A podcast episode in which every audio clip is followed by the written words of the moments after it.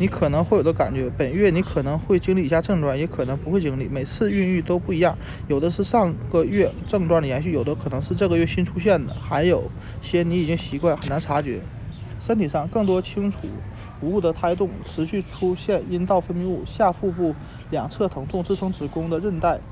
拉伸所致，便秘、烧心、消化不良、胀气、身体浮肿，偶尔头痛，偶尔头晕，特别是起床快的时候或者低血糖低的时候，鼻塞，偶尔流鼻涕，耳朵有闷闷塞感，牙齿敏感，刷牙容易出血，食欲旺盛，腿部痉挛，脚及脚踝轻微肿胀，手和脸额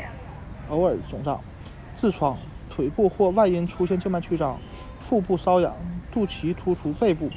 腹部或脸部皮肤颜色有变化，出现妊娠纹，乳房变大。精神上，情绪波动较少，持续性健忘，开始对怀孕感到厌烦，对未来有点兴奋，对未来感到焦虑。